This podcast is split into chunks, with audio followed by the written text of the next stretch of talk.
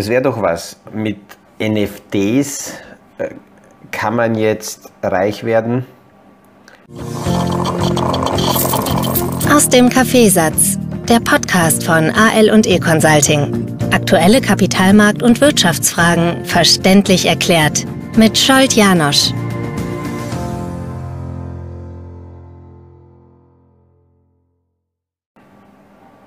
Das war so eine Aussage, eine Frage von einem Kunden. Und äh, wir haben uns dann näher damit befasst, ein bisschen unterhalten, warum er sich überhaupt mit der Thematik befasst. Und äh, dann hat er gesagt, ja, wenn ich jetzt schon von der Kryptowelle nichts mitbekommen habe, dann will ich die NFT-Welle nicht verpassen. Und deswegen überlege ich, da was zu machen. Und ich habe dann gefragt, wie er auf diese Idee kommt und dann ist so rausgesickert zusammengefasst, dass er jemanden kennt, der einen Freund hat, der von jemandem gehört hat, der mit NFTs super Gewinne gemacht hat. Aber Näheres weiß er nicht. Aber das macht ihn unrund. Deswegen habe ich mir gedacht, dass ich heute diese NFT-Thematik von einer bestimmten äh, Seite mal beleuchte wir könnten sehr, sehr lang über die Thematik diskutieren. All jene, die schon Spezialisten sind, in den ganzen Kryptothemen drinnen sind, die werden mir diese Fragen auch so nicht stellen. Die werden vielleicht über manche Erklärungen schmunzeln, weil sie sagen, das ist ja kindergartenmäßig, das ist zu einfach. Aber das ist auch mein Ziel, dass Menschen, die damit überhaupt noch nichts zu tun hatten, äh, dass diese Thematik entmystifiziert wird und ein bisschen mehr Hintergrundinformation gegeben wird, um da nicht so geblendet zu sein oder nicht so anfällig zu sein. Grob zusammengefasst müsste ich sagen, wenn man heute die Frage stellt, kann, mit, kann ich damit oder mit, mit diesem oder jenem, jenem äh, reich werden, dass es viele Dinge in der Welt der Spekulationsmöglichkeiten gibt, die vielleicht aus welchen Gründen auch immer so radikal im Preis steigen, dass wenn man da rechtzeitig verkauft, reich wird. Das ist auch ganz wichtig. Wenn man Gewinne nicht realisiert, dann sind das nur buchhalterische Gewinne. Man hat vielleicht ein gutes Gefühl, ist aber deswegen noch nicht reich. Äh, und Preise können hochgetrieben werden, für was auch immer, wenn es eine Verknappung gibt. Also es können schon heute, sagen wir, drei Personen, die eine Ware unbedingt haben wollen, ein Verkäufer, drei Käufer, und die drei können die Preise ja, äh, extrem hochtreiben, nur weil sie etwas, ein, ein, ein knappes Gut unbedingt haben wollen, der Verkäufer auf keinen Preis eingeht und die drei sich gegenseitig hochschaukeln.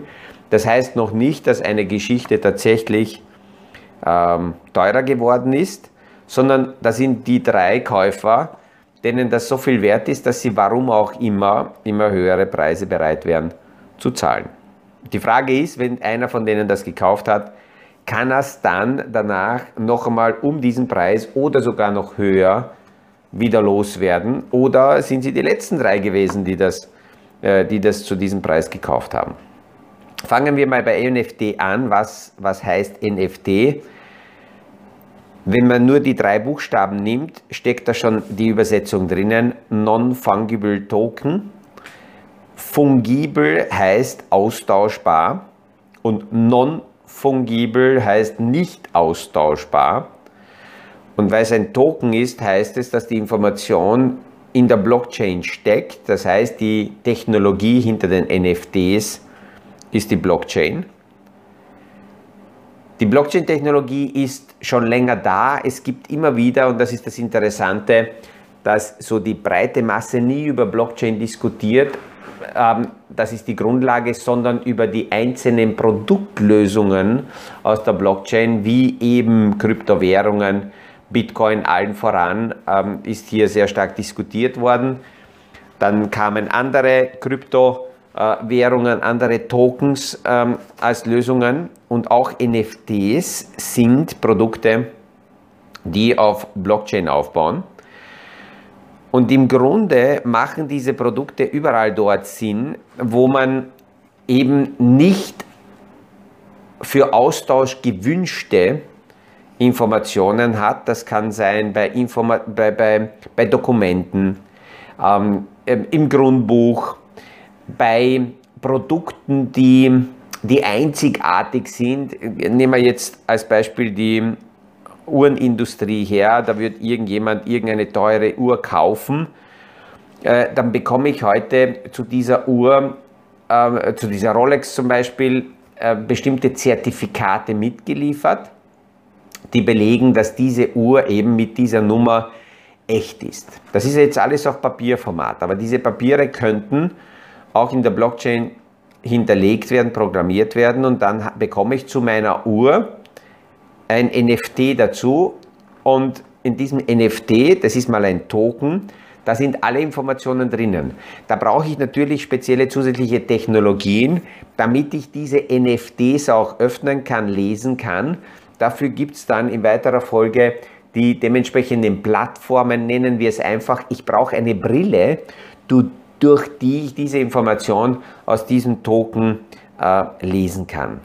Und Rolex könnte zum Beispiel, wenn alle Uhren, die verkauft werden, mit einem NFT gekoppelt werden, den Schwarzmarkt damit komplett beeinflussen. Natürlich würde es weiterhin gefälschte Rolex geben und die Leute, denen das völlig egal ist, ähm, dass sie eine gefälschte äh, Rolex haben, die wären auch weiterhin bereit, ähm, äh, solche, solche gefälschten Uhren zu kaufen. Sie kaufen es ja nicht um die echten Preise, sagen wir jetzt Hausnummer, eine Rolex kostet 20.000 Euro und äh, da kauft jemand irgendwie eine, eine, eine Junk-Rolex äh, und zahlt dafür, sagen wir, 300 Euro, der weiß, das ist keine echte Rolex, der verlangt danach auch nicht und das ist ihm egal. Aber es gibt kreative Menschen, die versuchen, jenen, die günstiger vielleicht eine echte Rolex kaufen wollen, gefälschte Junk-Rolex zu verkaufen und dem ist es dann nicht egal, ob er jetzt, sag mal, statt 20.000, 16.000 für eine eben nicht echte Rolex bezahlt, aber er kann es nicht nachvollziehen, weil die Zertifikate und Dokumente, die er bekommt, ähm, die werden zum Beispiel gefälscht.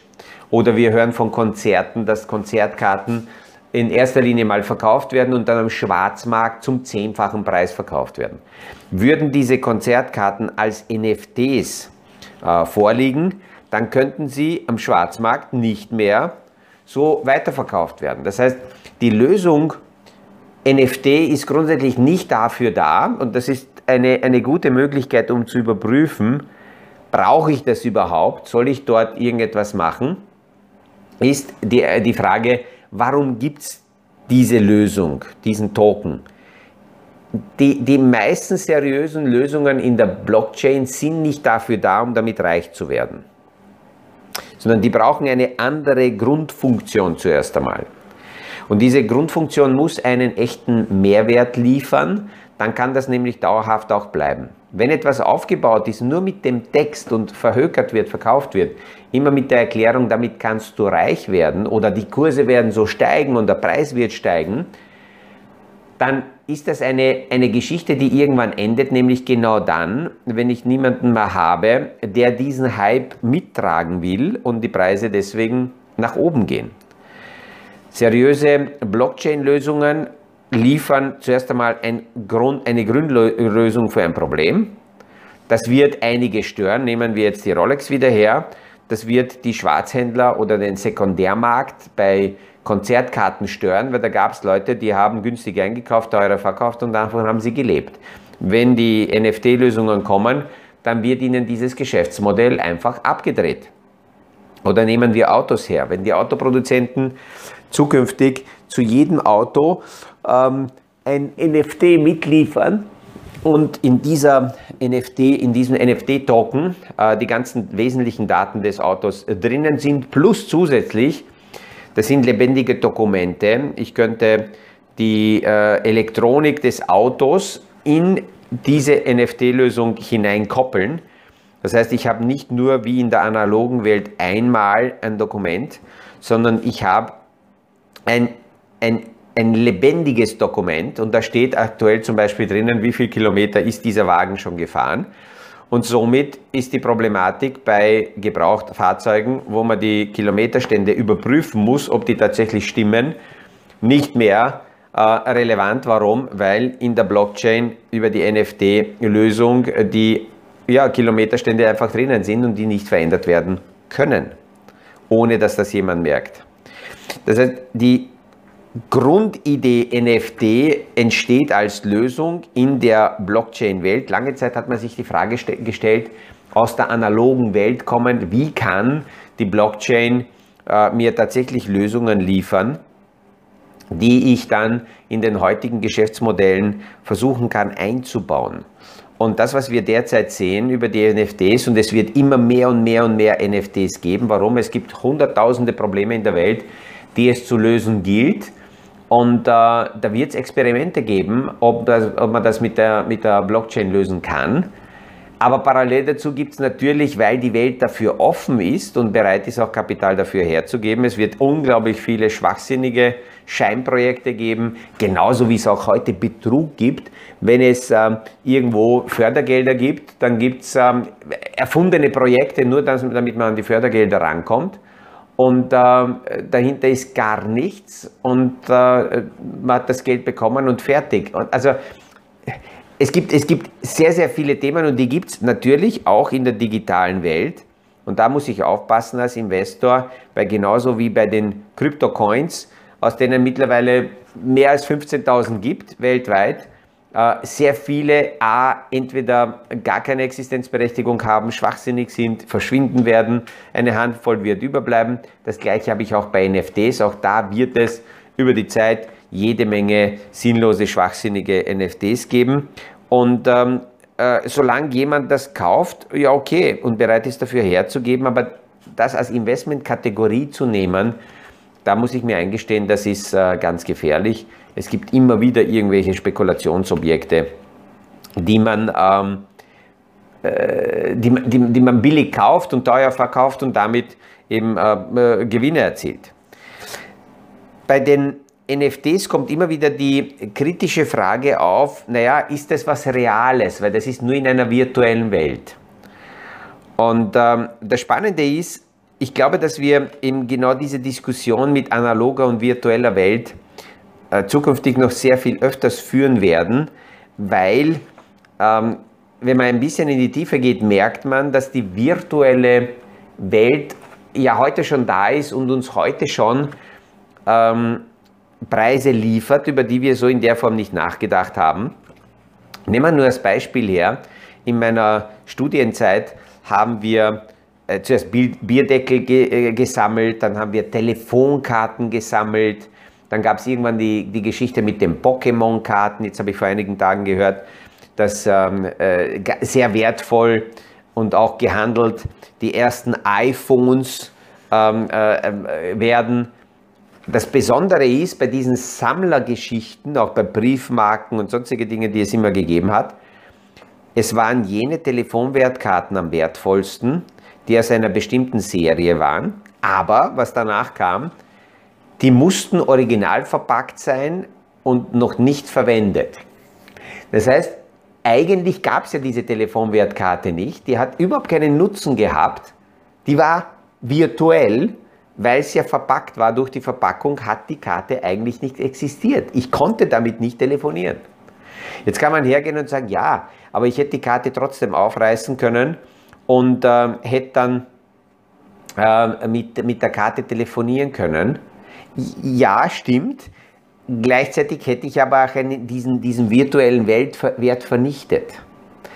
Ähm, oder Weine, die es immer wieder gibt, ähm, die sind nicht geöffnet, die sind jetzt 100 Jahren, äh, werden die gehandelt, die Preise gehen nach oben, solange bis die Flasche nicht geöffnet wird. Würde die Flasche geöffnet werden, würde man A, entweder enttäuscht sein, weil äh, der Wein schon gekippt ist und, und ja, nichts Besonderes.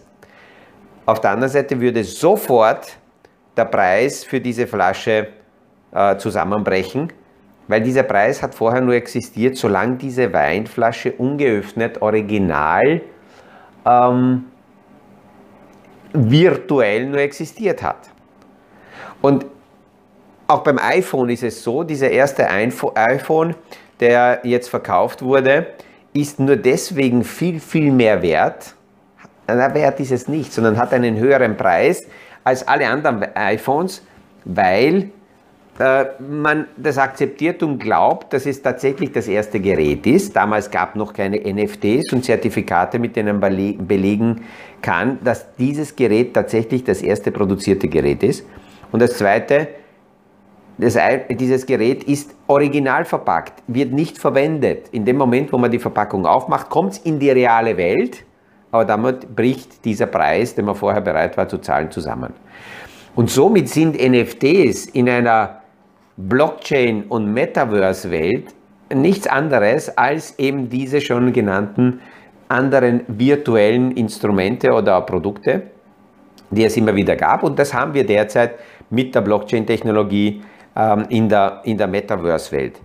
Äh, und die Diskussion, wenn jemand sagt, ja, aber das sehe ich nicht, das kann ich nicht greifen, eines der simpelsten Beispiele dafür, dass wir auch Dinge bezahlen, die wir nicht sehen, die wir nicht greifen können, ist der elektrische Strom. Wir sehen es ja nicht. Klar, wenn ich in die Steckdose greife, dann spüre ich es. Aber grundsätzlich sehe ich den elektrischen Strom ja nicht. Äh, ich muss trotzdem monatlich meine Rechnungen bezahlen.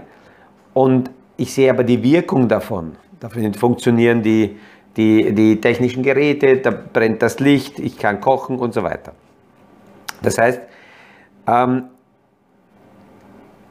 als, als, als Anleger muss ich, wenn ich seriös ähm, mich damit beschäftigen will, dass möglicherweise NFTs in mein Portfolio hineinpassen, muss ich mich damit zuerst einmal beschäftigen, um zu verstehen, was ist A, eine NFT-Lösung und B, äh, wie seriös ist das Modell, was steckt dahinter, verstehe ich es. Äh, wir haben jetzt letzte Woche gesehen, dass äh, in Wien die Albertina hergegangen ist und äh, Klimts Bild als NFT äh, produzieren hat lassen und, und verkauft. Das Bild bleibt weiterhin im Museum. Die meisten Museen kämpfen damit, dass sie, dass sie äh, ja, permanent zu wenig Geld haben.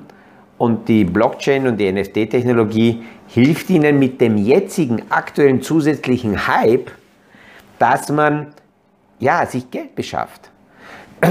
vergleichsweise hätte äh, früher die Albertina möglicherweise ein Riesenposter von diesem Bild machen können, das Bild, ähm, dies, dieses Bild zerschnipseln und die kleinen Schnipselteile dann verkaufen. Das hätten wir auch machen können. Ähm, wenn es dafür einen Markt gegeben hätte, dann hätte Albertina damit Geld eingenommen. Und jeder, der so ein Schnipsel gekauft hätte, hätte das verwenden können, hätte zu Hause aufkennen können und sagen, okay, ich habe ein kleines Stück erworben von der Kopie dieses Bildes. Das Bild ist ja trotzdem weiterhin in der Albertina. Das heißt, von der, von der Warte des Museums aus gesehen, äh, wird die NFT-Lösung als eine Marketingaktion, als Geldbeschaffungsaktion verwendet. Und ähm, diejenigen, die das kaufen, die kaufen es, warum auch immer. Man kann sich da viel einreden. Können sie es teurer verkaufen? Ja, das hoffen sie, weil in der aktuellen Kryptomania und in der aktuellen virtuellen Weltgeschichte sehr viele Themen von der großen Wolke deswegen gekauft werden, angepriesen werden, weil man damit natürlich auch einen Sogeffekt erzeugt, dass die Preise steigen. Aber die Preise steigen ja nur so lange, bis eine immer größere Menge ähm, äh, äh, kaufen will und die, die da sind, entweder nicht verkaufen wollen oder die Stückzahlen begrenzt sind und nicht unendlich viele von diesen bestimmten Instrumenten vorhanden sind. Wie lange kann das gut gehen? Naja, in der momentanen Situation äh, scheint es so, dass die dass die Kryptowelt so sehr oder die Anhänger der Kryptowelt so sehr daran glauben, dass NFTs und alle Lösungen in der Blockchain 100% un, äh, also fälschungssicher sind, dass sie akzeptieren, dass wenn etwas einmal produziert wurde, dass das nicht verfältigt werden kann, nicht inflationär mehr produziert werden kann und deswegen dieser Wert ähm, erhalten wird. Ähm, und, und die, die, die Namensgebung NFT sagt ja schon, non-fungible, das heißt, es ist nicht ersetzbar, nicht austauschbar. Das ist so, wie wenn ähm, äh, man kann heute seinen Lebenspartner nicht austauschen, man kann einen eine andere oder einen anderen Lebenspartner sich suchen, aber der erste Lebenspartner ist unique, das ist einzigartig.